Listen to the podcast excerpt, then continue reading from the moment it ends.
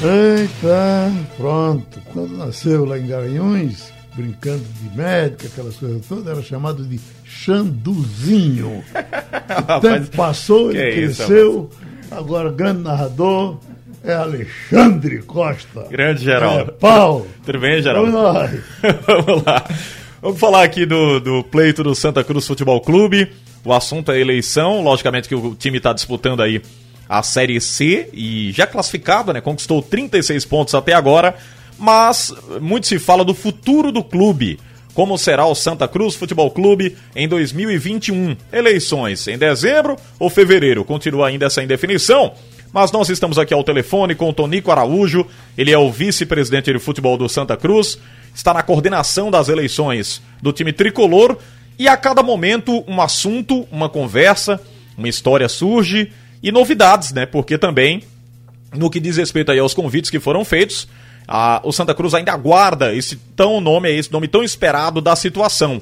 Hoje com Constantino Júnior comandando o clube como presidente, mas a situação ainda não tem esse nome, está resolvendo. O Antônio Luiz Neto é o nome mais cogitado nessas últimas horas. Aliás, está, inclusive, de dar uma resposta para que possa ou não concorrer com André Frutuoso, já o cara apresentado da oposição tricolor. Vamos ouvir o Tonico aqui na Rádio Jornal. Queria agradecê-lo aqui pela presença, Tonico. Bom dia. E como é que está essa questão da eleição do Santa Cruz Futebol Clube? Esse nome já resolvido, pois não, Tonico? Bom dia, bom dia, ouvintes da Rádio Jornal do Comércio, bom dia, família tricolor. O processo eleitoral, ele requer conversas, né? A energia, a moeda é a conversa. Ontem se conversou quase o dia todo, a parte da manhã quase toda, a parte da noite varou até 9 horas da noite. Estamos conversando com as lideranças de Santa Cruz, é, Estou conversando com o Antônio Luiz Neto, conversando com o presidente Constantino Júnior, conversando com o Paulo, é, o presidente do Conselho, é, o presidente da Patrimonial, Ricardo. E essas conversas todas para se chegar a um conjunto de propostas, não só de definição de nomes, mas um, um conjunto de propostas para oferecer à torcida de Santa Cruz. Ela decidir qual será a melhor proposta, quem tem mais serviço prestado pelo clube, quem tem chance mais de governar o clube. Isso é uma decisão que cabe ao eleitor do Santa Cruz Futebol Clube. Tonico, como é que a situação tem encarado as últimas negativas de propostas, inclusive para essa situação? Por exemplo, é, o Beto Nunes, um empresário que falou que não poderia por conta de problemas familiares, algumas questões particulares, não topou a proposta. Outro nome que foi sondado, é, o Mirinda, já passou pelo Santa Cruz também, mas agradeceu muito, fez altos elogios, mas falou que no momento não pode. Como que vocês têm reagido a isso, Tonico? Veja, é, todo esse pessoal tem um compromisso tanto profissional como um impedimento, eu diria assim, familiar. Mirinda, na realidade, ele não, ele não foi o nome é, colocado para disputar a presidência em nenhum momento. Ao contrário, ele já tinha conversado com ele, como conversa nosso grupo de empresários, ele pensou até que poderia ajudar em alguma coisa, em uma outra função, mas não como a cabeça no executivo. Beto, a questão foi familiar. Beto colocou seu nome e sofreu uma pressão familiar. Mas o uhum. grupo de empregados está todo conciso, está todo unido, está todo mesmo. Conversei com o Jairo Rocha, conversei com, com é, é Nelson da Master Boy e todos procurando saber. Estamos todos no barco só. A decisão nossa, a discussão, opiniões diferentes, que é muito natural e importante, né? mas a decisão nossa é de bloco, é apoio à situação com a sua experiência no Santa Cruz e no futebol pernambucano, qual que você acha que é o principal entrave para essas pessoas estarem pensando ou imediatamente não toparem essa proposta de conduzir o Santa Cruz, ou seja, concorrer ao pleito do Santa Cruz pelo lado da situação, Tonico? Na realidade, do, do, dos empresários, a questão primeiro tem empresa, já com um grande tempo, e o segundo aspecto é a família eu colocaria a ordem principal a família. Uhum. No meu caso mesmo, eu, eu, seria meu nome foi colocado por unanimidade, acredito eu, pelo menos na minha frente, né, e por vários outros conselheiros e sócios, mas eu tenho impedimento grave que é familiar. Minha mulher, só porque ouviu falar dessa conversa, passou dois dias sem falar comigo. É difícil. Então, é verdade. É, não é fácil. É. Então, isso é uma realidade. A razão é essa. Mas é muito orgulho, muita satisfação, muita, muito prazer, muita honra a qualquer torcedor do Santa Cruz tem, inclusive a esse clube que tem história, que tem um patrimônio, que tem dá orgulho a ser tricolor do Arruda.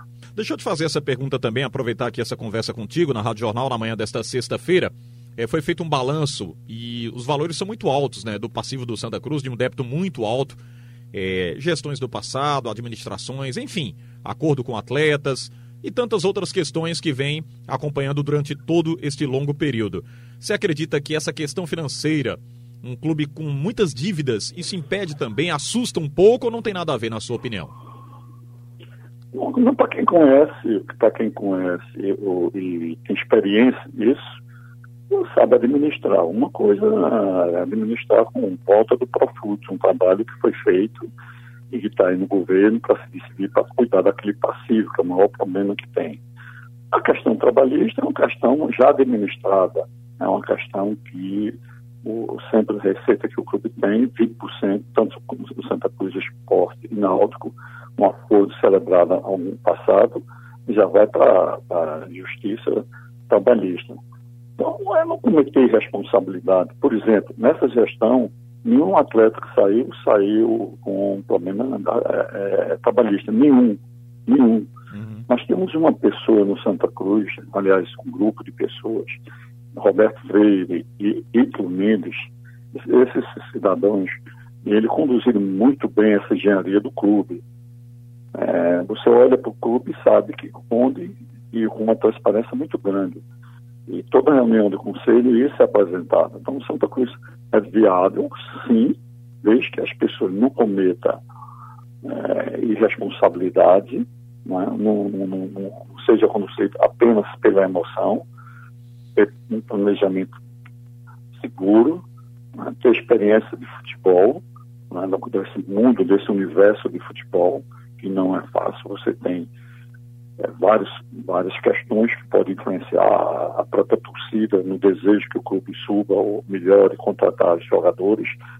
Você vê, por exemplo, o elenco do Santa Cruz é um elenco que comprovadamente mostrou por, pela competição que foi um elenco que, mesmo em algumas partidas é, com menos sete titulares, se comportou bem. Uhum. Santa Cruz foi líder, durante quase toda a temporada, né? terminou, está terminando a competição dessa primeira fase, melhor dizendo, como primeiro lugar, distante, muito, muito distante do segundo colocado.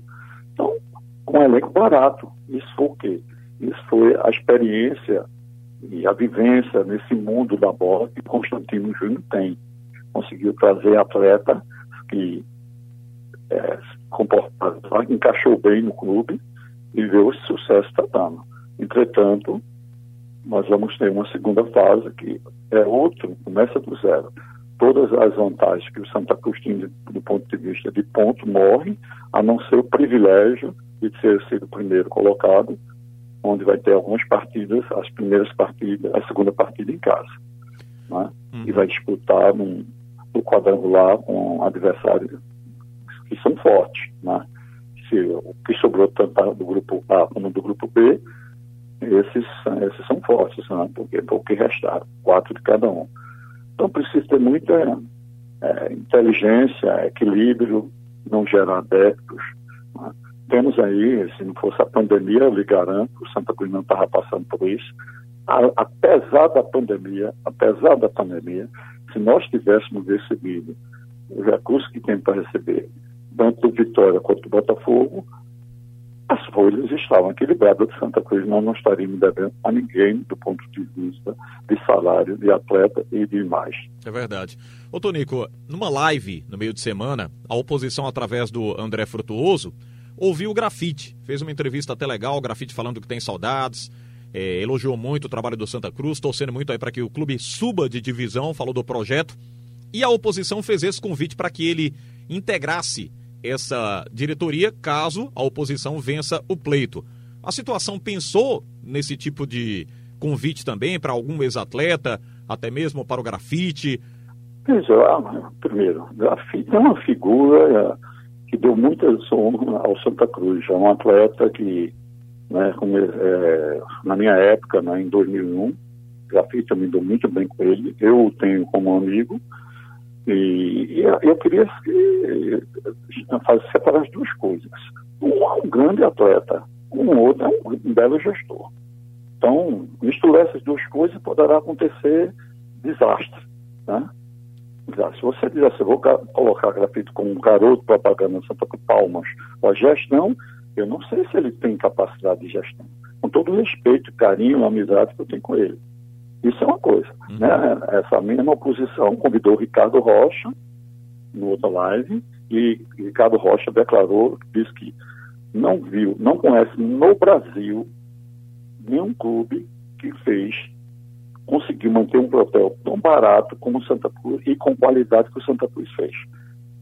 Cada um na sua posição. É, né?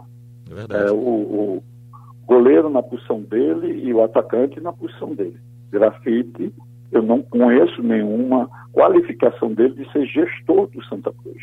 Tá? Então, essa, essa, essa, esse é jogar, no meu entendimento, jogar para a torcida. Uhum. Tá? E não é isso que, que, que, que, que conduz o, o, o, clube. Não é isso que vai fazer o clube crescer. Não estou dizendo que grafite não tenha, parece que será recebido muito bem em qualquer das gestões. Né?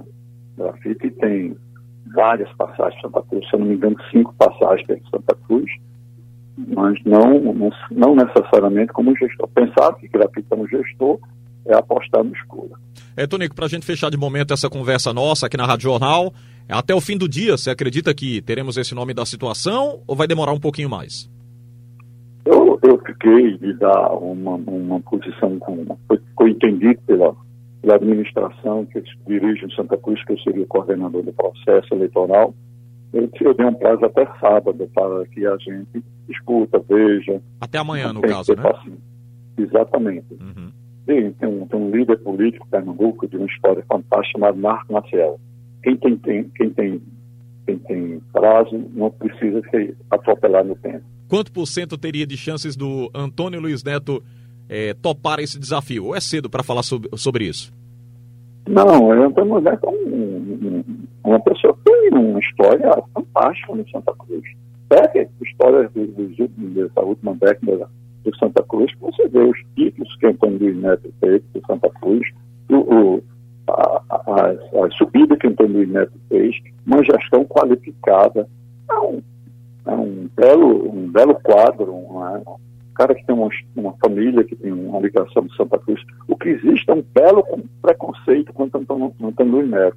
A oposição usa muito esse preconceito contra Antônio Neto, utilizando a não reforma do Estatuto. Uhum. Como se a reforma do Estatuto fosse quem quisesse o gol, quem trouxesse o dinheiro.